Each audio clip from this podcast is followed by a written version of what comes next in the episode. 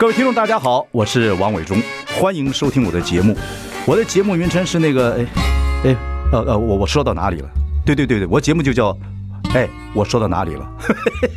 很高兴跟大家见面。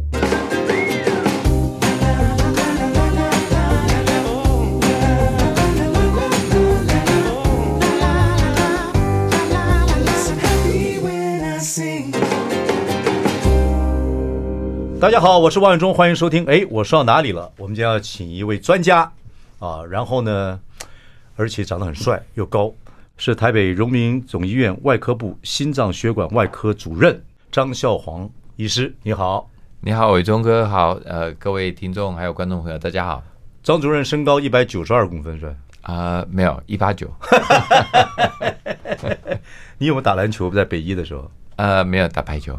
打排球？对。哇，厉害呢！杀球很厉害。呃，还还好还好。你现现在五十八岁，你刚刚跟我讲，体格很好啊。呃，在医院里面，因为吃东西都不太定时，然后大概很早开始就呃，就是做一一六八控制饮食哦，所以呃，就是在身材啦、胆固醇啦、三高各方面控制的还可以。可是我看你是帅哥医生呢，这个啊。啊，不敢当，不敢当，绝对，绝对，绝对，绝对没有伟忠哥帅，没有，没有，绝对没有。今天来这个来问你一些问题，聊聊天啊。这个，那你们在这个，像我每次去医院呐，不知道看诊呐，或者怎么等，我觉得医院那个冷气啊很强。那你们这样走走出出进进出出进进，而且龙总中还有一些地方没有空调的，那个是会很不舒服，有时候会不会？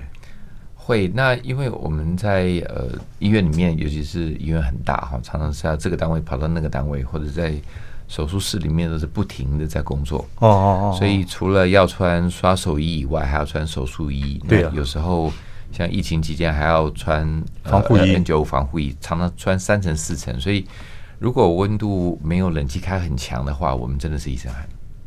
可是你已经习惯这样子的温度，这样跑来跑去的，蛮习惯这样的温度。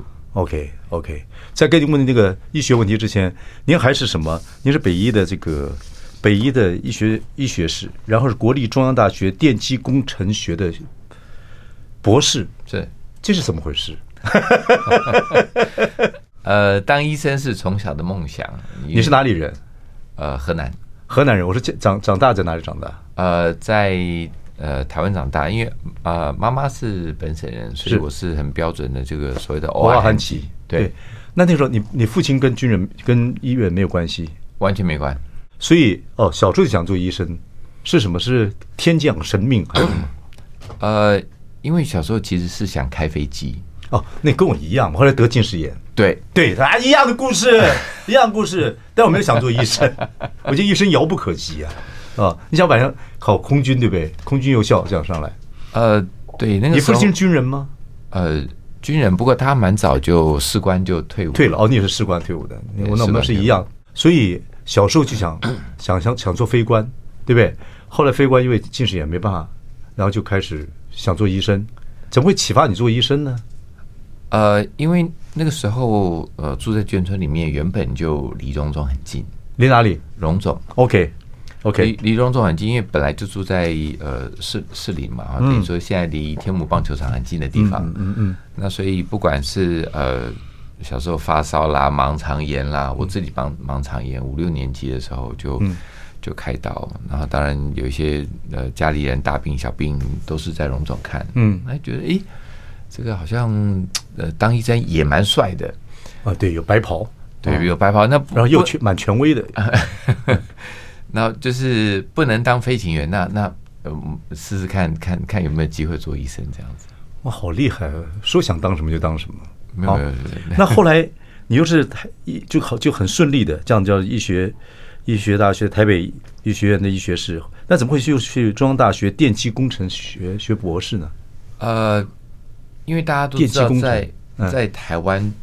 呃，就有有两个原因哈。第一个是在台湾，呃，现在当医生的话，其实是环境还蛮辛苦的。对，这点确定。那，呃，那一一一一方面就是呃，在健保的整个制度这下面，我们其实常常都超时工作。对，那做的很辛苦，就有点想说我我是不是能够呃斜杠一下，斜杠人生，可允许吗？可以吗？呃，可以，因为等于说现在都是所谓的呃智慧医疗嘛，穿戴式装置。嗯，那自己就是从小就很皮，所以觉得说我我想要做点什么东西啊，所以对于这种修修东西啦，或或者是自己做做玩具啦，还觉得呃还蛮有兴趣。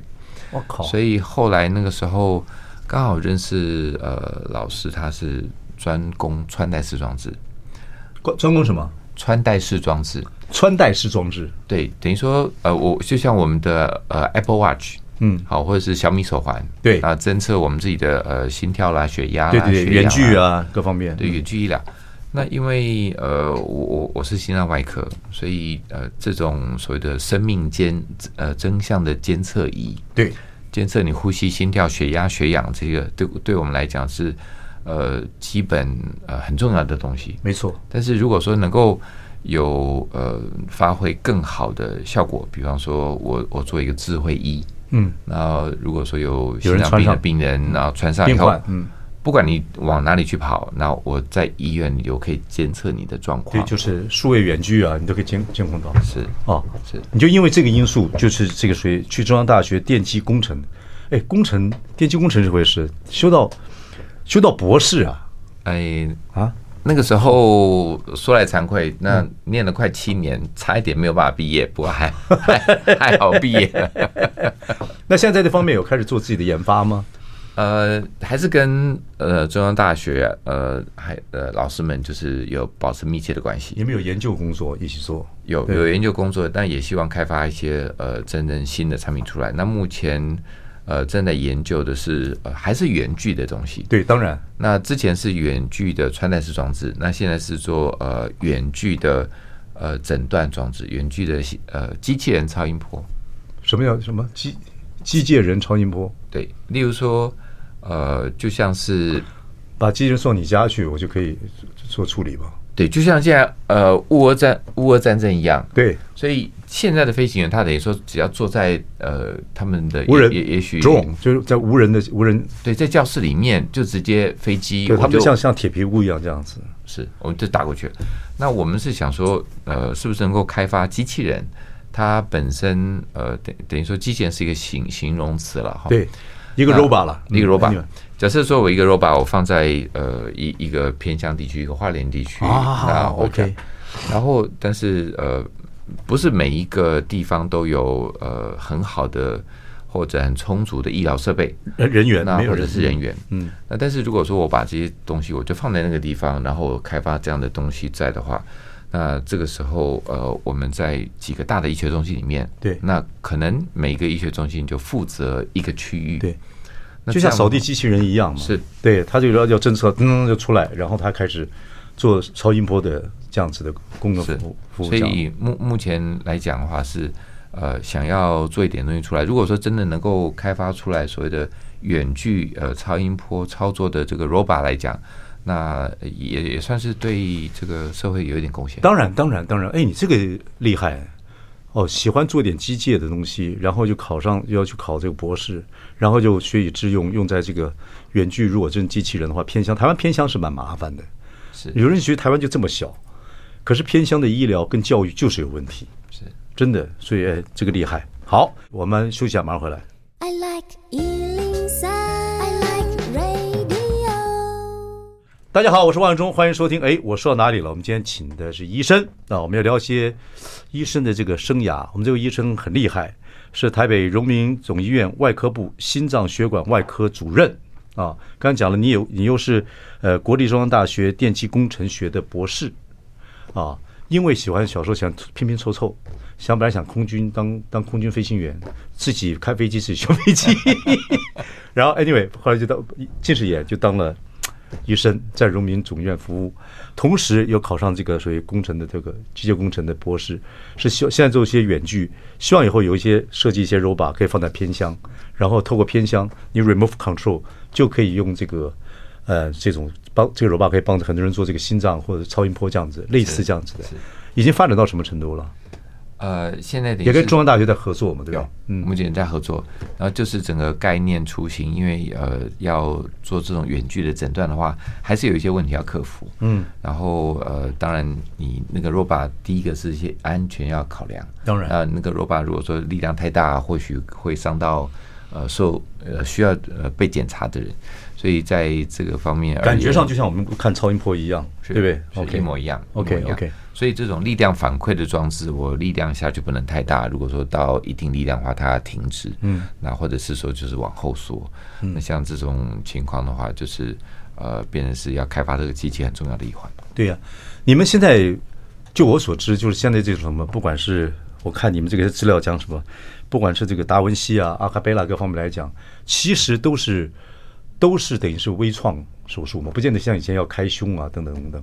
那这个做微创手术，我看了那个纪录片，都是自己要操作这样的东西。这样子的话，这个人要身心要非常稳定嘛，对不对？呃，对你来讲是身体非常稳定。那这个是呃，等于说做要做微创手术，呃，在过去而言是一个呃非常具有挑战性的东西，因为。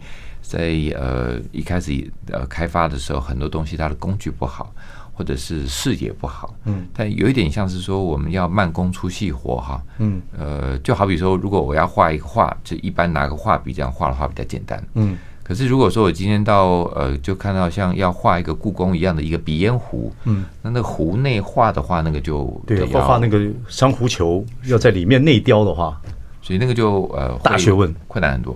不过还好，现在是因为呃东西开发的越来越好，特别是现在呃全世界最有名的应该说达文西手术的这个机器人，它一套设备的话要一亿两千万。对，它有荣总有几几几套？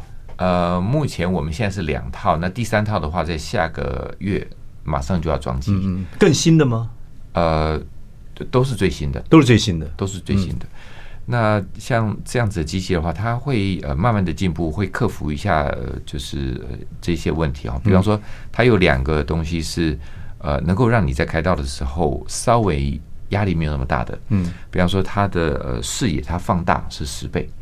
对啊，我看你们在这样子，然后又这样子要操操作是十倍十倍。所以呃，比方说呃呃，我我如果说到六十五岁或者是到七十岁。如果一一般手术的时候，我可能眼睛就看花花花了，嗯，就更没没那么仔细。你现在五十八，你还不会花哦？呃，有有老花了，有一点哈。OK，嗯，那所以如果说到时候老花更厉害，呃，虽然我想开，可是眼睛看不见，那我的职业生涯就可能结束。不过你小时候想做空关，现在等于也做空关呢，达文西也是一样，跟操作无人飞机或者真在飞机上也差不多，对，啊，要很细腻的样子状态啊。但是现在现在进步到已经，你说已经十倍就看得比较清楚了。对，它直接放大十倍，所以等于是呃，让你的呃职业生涯能够在延长，在延长。嗯，这是第一个改善眼睛的部分。那第二个改善的部分是，它能够扣呃控呃，让你的那个所谓的操作的讯号，嗯，能够过滤一些杂讯。嗯，那比方说呃，如果说你。在呃七十岁的时候，那你手开始可能有点抖，对对，有点抖。那你要呃想要呃划一刀，那但是你手在抖的情况之下，这个机器它可以自动的把你会抖的那个波形给它滤掉。结果在机厉害啊，是就是等于像悬吊一样嘛，像悬吊一样，对，油压悬吊一样会让你极其 stable，对不对？是。那所以说，当你在画这一刀的时候，它把你会抖的这些。呃，动作给你过滤掉，他认为那个是杂讯，嗯、所以也是一样，能够很漂亮的画出一个非常 AI 哦，非常 AI。所以呃，目目目前来讲，等于说全世界最好的这个机器人手臂，那在台湾目前可能有三十五台左右，非常多。哦、所以以后基本上这种开胸破肚啊，或者开始越来越少了吧？大概都是用微创手术，各种不管肾啊、胃啊，或者是说。现你们现在做心脏也是开始这样子了，对不对？已经基本上到这个到这个状态了嘛。我现在大概做主动脉瓣膜或者是二尖瓣膜等等，三分之二以上全部都是微创，除非非常非常严重的或者怎么样，呃，或者是多个瓣膜。嗯，如果说单一瓣膜的话，呃，单一瓣膜的话，我们几乎可以做到百分之百都是微创，或者用心导管就来换瓣膜。您这个您这个就太专业了，就太专业。但我知道一点点了。知道一点点这个瓣膜，真真的，但是这就很专业了。所以基本上严格讲起来，就是心脏手术都不像以前这么恐怖啊，或者是这个危险率极高啊，等等等等，是不是？是还是有危险率，但是已经到了一个微创手术，就是方便太多了，而且复原也非常快。是像我们现在用心导管来换瓣膜的话，不管是八十几岁还是九十几岁，第一个不用全身麻醉，对，只只要用舒眠麻醉，就是呃，就跟我们做无痛胃镜、大肠镜可以叫醒的，对，就是睡一觉就好了。嗯，那第二个根本呃胸腔都完全没有伤口，在大腿打针就就能够从鼠蹊部进，鼠蹊部打针哦，把瓣膜送到心脏里面去，然后置放在里面，嗯，这样就结束。那整个手术时间不到一个小时，病人两天就回家，厉害！我觉得这个这个实在是，这科学实在到了一个地步。所以你的愿望也算 OK 了，你等于是开小飞机进到进到人的身。我们小时候有个电影叫做什么《联合缩小军》，你记不记得？记得，记得，记得。对，联合缩小就是一个机器进去血管里面，它缩很小，那科技其实差不多的概念，对不对？它科技好可怕啊，也好精彩啊，对不对？是是是。就尤其在这个这个时代里面。我我们攻逢其盛哈，是觉得还是运气蛮好。对，你去学这个达文西，像这种这种微创手术是是在台湾吗？受训还是在国外受训？呃，我那个时候是在呃，我我我受训的时间还蛮早，大概在十年前。哦，那那个时候在呃国外受训，在哪里？呃，我我受训两次，第一次是在德国柏林，那那时候我在德国柏林待待了两年。哦，德国的机械那个太厉害了。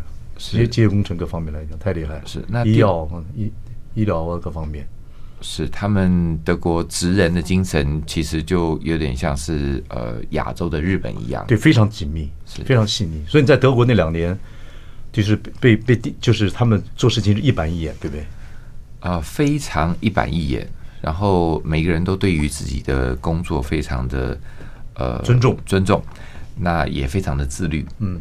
所以每个人等于说都像一个小螺丝钉一样，在自己的工作岗位上好好的这个做事，让整个医院的这个大机器哈运作的，就是呃非常的顺畅，厉害。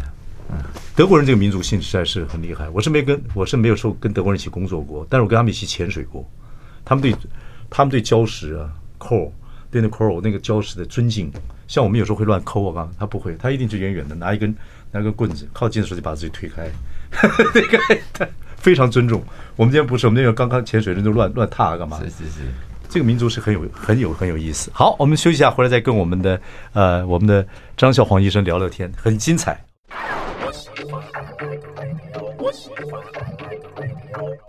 大家好，我是王伟忠，欢迎收听。哎，我说到哪里了？今天我们邀请到这个台北荣民总医院外科部心脏血管外科的主任啊、张孝煌医生，然后很精彩。我们刚刚聊到了这种。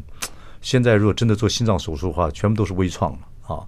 那当年你受过两次训练在微创，第一次是在德国，对，那第二次的话是在呃北卡北卡罗来纳州。嗯嗯。那在那个地方的话，等于说他们有一个是达文西手术开心手术的训练中心。嗯。那也是当时呃我们讲的开心手术一个呃研发的一个医院。嗯。然后呃也跟大师学习，那学到蛮多。OK。那刚开始操作这个达文西这种这种微创手术的时候，会不会觉得很像打电动玩具？有没有那种感觉？刚开始其实觉得非常可怕。怎么说？因为呃，我我们之前要做手术的时候，就是把胸腔打开，对，所以我手是摸得到心脏的。对，有任何状况的话，我马上就是有触感。呃，不管是镊子啦，或者是剪刀啦，或者是我们讲的这个缝合器啦等等，嗯、我我我可以马上就是把它控制下来。对。好，就像说你一只小狗，如果说你有有一个绳子，或者是不管是有没有绳子，你你直接可以把它抓住，可以把它控制住。嗯。可是如果用达文西手术的话，基本上我们只是用呃这个机器的手背，对，伸到像内视镜一样伸到病人的身体里面去做手术。所以如果说一旦心脏有出什么紧急状况、紧急问题的话，呃，你不知所措，没有完全没有办法去碰到这个心脏。对。那你还是得用呃，等于说小的这些呃，这个器械啦、器材啦，嗯，哦，尝试去解决问题。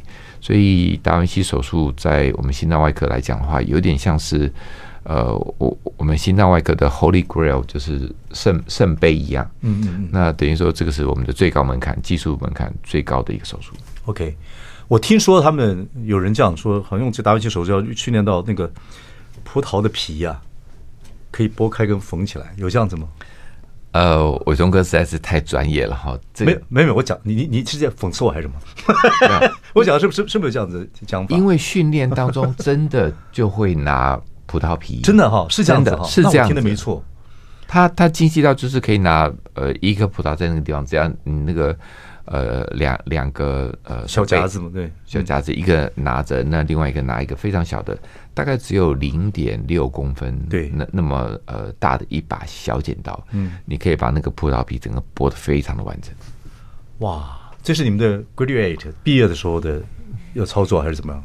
不是，反正就是要做到这个这么细的地步。是，那之前曾经呃训练的东西有葡萄，嗯，不过最近呃大家会觉得说葡萄有时候我们要把它缝起来的时候，似乎那个呃缝针的那个触感有点不太一样，所以跟你说跟内脏组织不太一样，对，跟皮肤啦、内脏组织啦、缝干、缝肠是不一样，所以基本上我们从素素食换成荤的，那最近练习的是拿那个呃所谓的花枝，那个那个透嗯套丢。套丢 嗯，套丢呃，可以把套丢外面的薄膜，嗯，分开来。哦，分开来以后，然后再用刀子也好，剪刀也好，把套丢切开。嗯，然后我们用呃针跟缝线来缝套 Q 的时候，那个手感比较接近于人的皮肤跟内脏。OK，台湾现在自己可以不要送到国外，自己就可以训练这种所谓达文西像这类似像内创内视镜的这样子微创手术的医生了吗？是可以的，已经可以了。可以，那有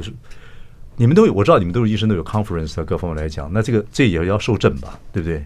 呃，台湾自己台湾自己可以受证了吗？我们台湾自己可以受证，医是医院的本身荣总各方面都可以自己受证了。是，哦，可是这个真是我不可思议啊！这个我就想觉得说，真的要非常非常细腻啊，那个操作起来要非常细腻。不过你说新的科技之后，它有一些 AI 方式可以让你的那个几率变得容忍度比较大。对。对不对？是，所以会不会产生那样的问题？是，那犯小错的话没有关系，因为它直接把你这些讯号就直接把它过滤掉。你第一次做这个微创的这个达文西这样类似的达文西这样子的心脏手术的时候，大手术哦，在台湾的时候，第一次上阵真的对人体的时候，有没有紧张？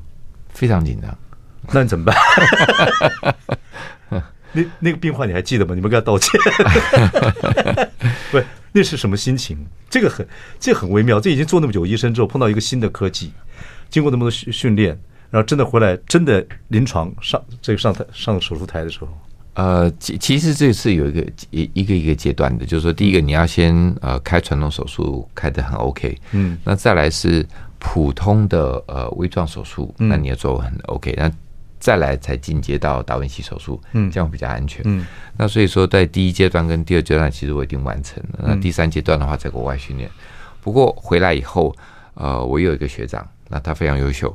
然后呃，等于说我第一个手术虽然说呃我自己呃操作，可是，一样我我我请我的学长等于说当我的老师，嗯，然后来看我这样子做这手术有没有什么要修正啊，哪里要注意的地方，哪哪里缝不好啦。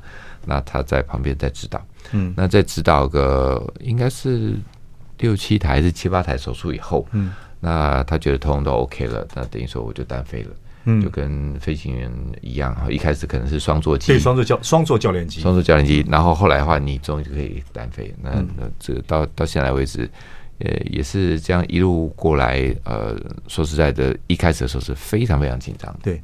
那现在这种达文西，你们有没有像飞行员一样算时数的？比如说，哎，我们张小黄医师达文西手术时数已经到两千小时，或怎么样？有没有这样子？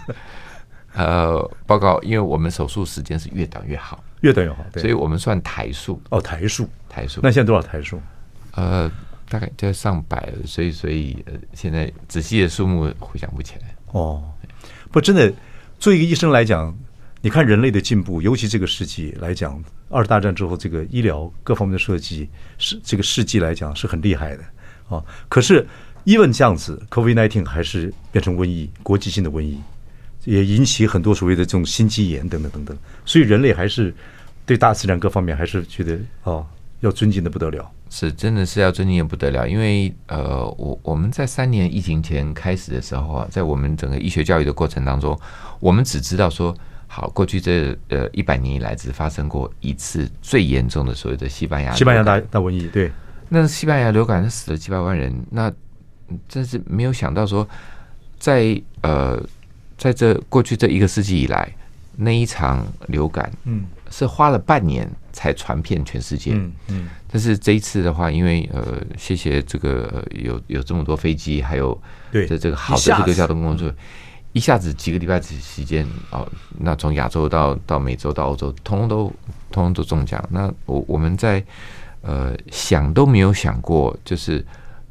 原本听西班牙流感，觉得说那是历史，对，绝对不会发生在我们身上。就谁知道？没有想到在我们身上，而且还待了三年，而且我们身临其境，那各种生离死别，然后在这种呃这个这么大这么大的这个疫情之下，发生了一些我们很难想象的事情。比方说，在疫情正正严重的时候，如果说是有呃真的家人过世，你你是不能看的，不能处理，对，不能看的，对，那时候的。隔离政策各方面来讲，对，是不能看的。那直接等于是说，就是好，那就是去呃，等于说直接送送殡仪馆这样子。那像这样子，等于说有一点呃，违背我们中国中国人这样子的伦理，对对对对对对观念的事情，没有想到在我们这一代竟然看到。对对，好，我们休息，回来再跟我们的张孝煌医师聊下去。OK，来。I like 大家好，我是万忠，欢迎收听。哎，我说到哪里了？我们今天很荣幸请到台北荣民总医院外科部的心脏血管外科主任张孝煌医师。哎，我们那个张主任，我们今天跟你聊很很愉快啊，聊了这个微创手术，聊了这个各方面等等等等。我想花两个时间问一问这个医学的问题，心光心心脏方面的问题是啊，一个就是前就是看报纸的了，这两个不是看看报章杂志看报道，就说。其实这这个种心脏这种所谓的心肌梗塞等等，大部分都是冬天最容易发生的。但是夏天的时候，现在也是一个状况，因为天气现在暴热，而且在 global warming 来讲的话，可能每一个暑假暑假的时候会越来越热。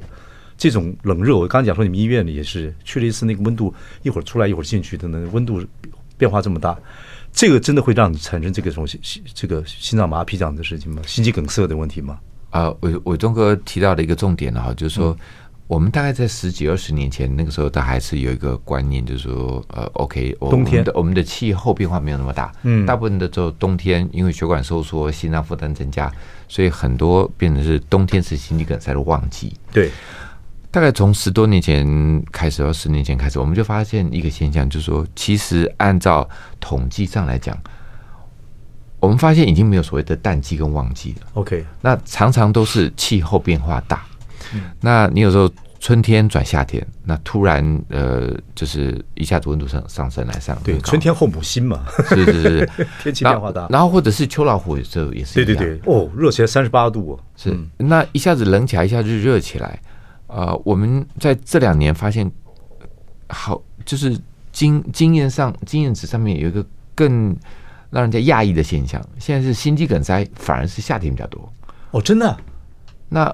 冬天的时候，大家老人家或者是呃自己有三高的人，慢慢懂得保暖了。我我懂得保暖。我出门的时候我要注意一下，围巾帽子戴着，帽帽子戴着，然后就带个热水壶等等。嗯，好，如果太冷的时候，我就不要出门。对，所以大家大概都有这样的呃健康保养的这个常识，这种知识。嗯，所以反而不不会出事。嗯，那今天反而是如果说呃天气突然变热，嗯，那像前几天一下三十四度、三十六度，那这样很大，那现在又下大雨。然后呃，如果说一下子天气又变热，那在冷热交替的时候，那如果说你水分补充的不够，那有时候流汗流的比较多，你血液变得比较浓稠，那这时候心肌梗塞、中风比比皆是。我们现在呃，像主动脉剥离啦，呃，心肌梗塞啦，在最近过去这一个月的时间，我们感觉比冬天还要热闹哦。所以听众朋友特别知道这个讯息。那这是怎么避免呢？现在我觉得医学常识真的，你说说的没错，大家都会注意了。可是大家都跟你讲的一样，冬天比较注意，也知道保暖了。可是到夏天的时候，大家觉得就无所谓，一个短袖到那儿，冷气房出来，冷气房都连外套都不会带。可是我们我们就知道，哎，你像欧洲人，他们有时候就习惯会带一个围巾啊，或者什么，不管是夏天围巾、冬天围巾啊，等这样子。对，所以这怎么样去预防呢？当然，我们现在就刚好借这个机会跟大家讲讲，夏天的时候气候变化大，现在要小心心肌梗塞这样的问题，要多补多补充水分。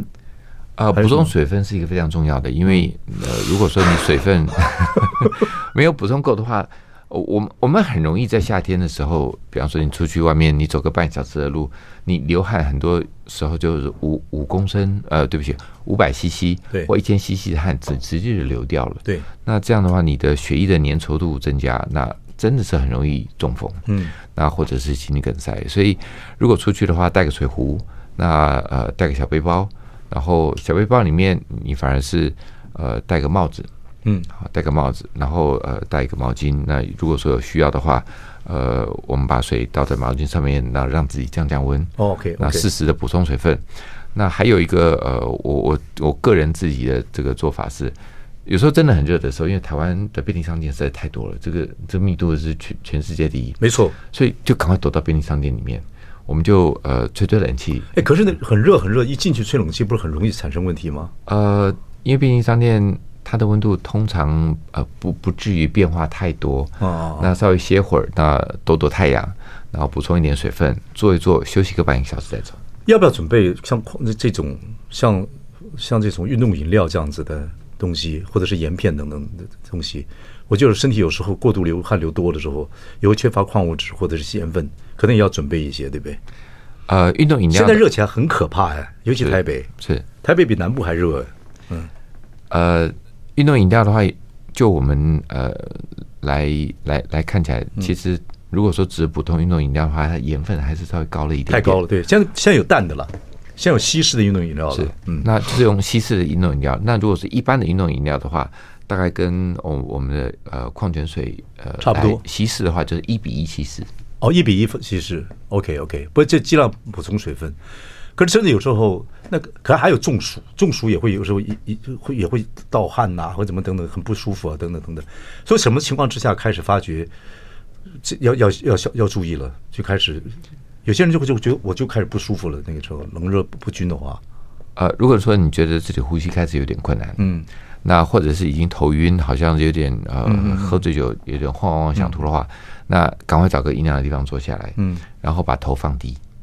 头放低低于多少的？什么叫什么什么叫头头放低？呃，假设说我在旁边呃公园旁边的椅子上面，啊、那我这样坐下来以后，然后我就把头也许就放在我们膝盖的这个附近的这个位置，就稍微休息一下。哦哦哦哦，那让我们的血液能够达到脑部。OK，那这样子心脏负担会稍微呃轻松一点。那等到稍微舒服了一点以后，就赶快等于是说呃补充水分，对，然后或者是不要再走了。我记得看一个报道也是这样，就是人有时候啊，因为现在医疗常识丰富也好，但是也有个危机，就是你越丰富了，你一知半解的时候很麻烦，就是哎就开始心心跳有点急促了，然后有一点冒汗了，就想起来哎，我听过那个张主任那个广播，跟王伟忠那个王八蛋那个广播，说这个时候就要要小心了，又找不到便利商店，又开始越来越紧张，然后心脏也会心肌炎，突然发也会有这样的状况，就自律神经开始产生那个变化，怎么办？会，那怎么办？怎么安慰说？哎，放心，放心，找个阴凉的地方休息一下，就这样子，是也会过，也会过，不要太不要太担心自己心急到一个地步。是哦，OK OK 过。过去三年疫情的时候，的确，呃，就是包括精神科或者是我们心脏内外科来看门诊的人很多，过度紧张的人，呃，也真的就是被三年疫情吓坏了。被什么？被疫情吓坏了？是哦，对呀、啊。所以很多事情还是不能，还是要通彻了解。对，有时候一知半解呢。人家说，我们小时候听过那话嘛，就鬼吓人吓不死人，人吓人会吓死人。死人。对自己一点点知识就哎，这时候我要中风，我中风，我心肌梗塞梗，反正越来越害怕。对会有这个状况。是其实没有那么严，人也没那么脆弱。对，那呃，在过去三年，大概有十分之一来门诊看病的年轻人，嗯、那都是会担心自己是不是有心肌呃心肌炎或心包膜炎。嗯。那或者是说打疫苗以后是不是有什么合并症？嗯，那是不是有什么血管堵塞啦等等？那真的蛮多人被吓坏的，会吓的。OK，好，我们休息一下，马上回来。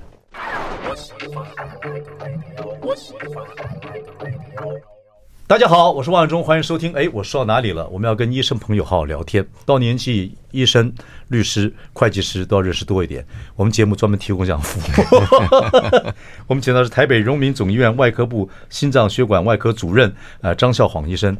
然后最后问您一个，我听说您现在有一个台湾整合心脏医学基金会，基本上现在每天的这些媒体都在报道，台湾的医护人员越来越少了，工作量越来越大了。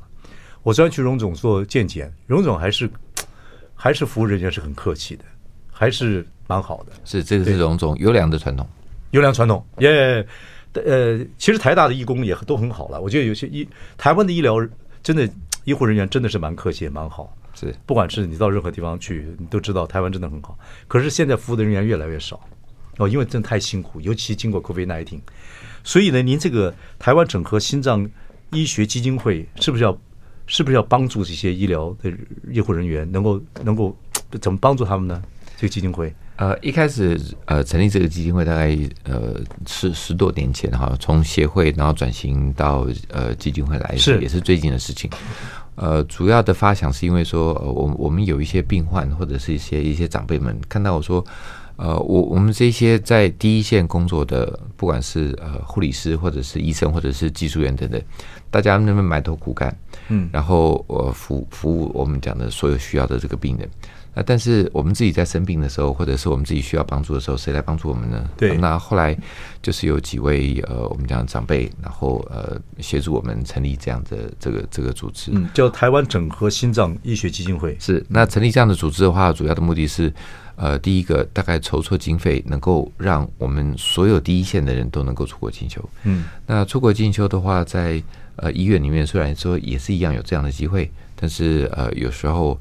呃，名额名额限制，没是有有名额名额限制。你说第一线包括医生，也包括医护人员。呃，包括医生，包括护理师，包括技术人员，包括药师，嗯，包括营养师等等。OK，那我我觉得我们是一个团队，因为像我们呃心脏外科是照顾重症的病人，都是在加护病房里面的。对，所以呃每一个专科啊，就是包括像营养师、药师，呃或者是技术人员、呼吸治疗师等等，这些都非常非常重要。嗯。但是呃，医院里面大概不太可能说像像荣总，包括正式员工跟呃所谓的呃外包企业的员工，总共有一万两千人。对，嗯，所以不可能说所有的人都送出国。但是有一些真的是需要重点培训的这个部分，那我们就希望说借着这个机会，能够让有需要的你年轻一辈的，你有这样的热血的，那我们提供这样的机会，然后呃让你去出国去学习。把你所学带回来台湾，服务更多的人。哦，只是这一个一个项目吗？就送一些必要的人人专业人员出国外受受训吗？你们这个基金会只是一个项目吗？还是有其他的？一开始的时候主要是这个项目。OK，然后但是呃还有呃刚刚伟忠哥有提到哈，就是我们其实在呃医学会议上面有很多的 conference。哦，我们美国有美国心脏学会，它有年会；欧洲有欧洲心脏学会，它有年会。对，我们常常需要跑到各个各个地方去去。呃，等于说看看别人进步到什么样的地步？对对对对对，补充啊，对，各种知识。那我们这样看一看以后，然后再回来。像呃，我们这样出国，这些经费其实，呃，说实在，在公家医院来讲，负担算是也蛮重的，所以也会。呃，补助这样子的出国进修，然后去看一下，呃，人家做到什么样的这个地步，那也看看有没有什么新的仪器设备啦，新的医疗技术啦，那我们早一点，呃，就是带回到台湾来，让台湾的所有的医疗水准一直跟国际上是平行的。OK，不过你们这个台湾整合心脏医学基金会就不主动对外募款呢？呃，那那怎么办？大家如果说想想赞助这个基金会怎么办呢？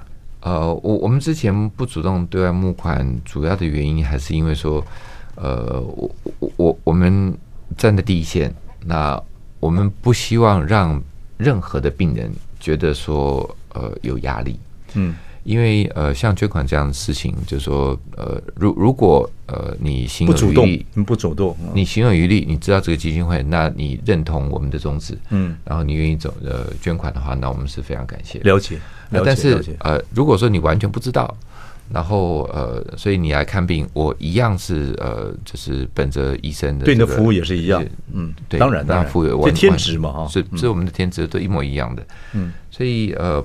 所以很多人他可能在我这个地方门诊，呃，或者是手术已经做了七八年了，他才发现说，哎，奇怪，你们有基金会？为什么上次有这个机会？为什么都我我都不知道？你们有官网吗？呃，我我们呃有这个呃网站在哦，哦，哦，网站在。那不过主要的还是呃是希望说能够呃就是呃我我们就低调，那有多少钱做多少事情。OK。OK，然后还是呃本着呃服务国人的这个心态，嗯，然后来做事情。了解哦，这就是台湾整合心脏医学基金会，不主动，但是就看如果大家有心的话或怎么样，怎么去帮助这个基金会，让一些医疗人员能能够到国外受训啊等等各各方面是 OK。呃，小时候想做飞行员，现在呢，自己的这个医疗方面知识尝试，就可以做微创手术，做很多这种这种方式，而且又帮助这个偏乡能够希望有一天能发展这种 robot，可以帮这个偏乡人做这个所谓的这叫什么超音波？是好心脏的。五十八岁，人生很丰富嘛，啊，没有跟伟忠哥学习，没有对不起眷村孩子这四个字，没像伟忠哥一样，就是 看起来是像三十岁一样。没有没有没有没有没有，非常高兴。我说我们今天请到的是台北荣民总医院的外科部心脏血管外科主任啊，然后这个我们说了，在我们节目里面，医生、会计师跟这个律师，我们提供一些服务。会计师我是没办法，我对数字是没办法，这两方面我觉得我可以提供一些服务。谢谢。哪里哪里，大家健康，大家健康，谢谢谢谢，谢谢大家，谢谢大家。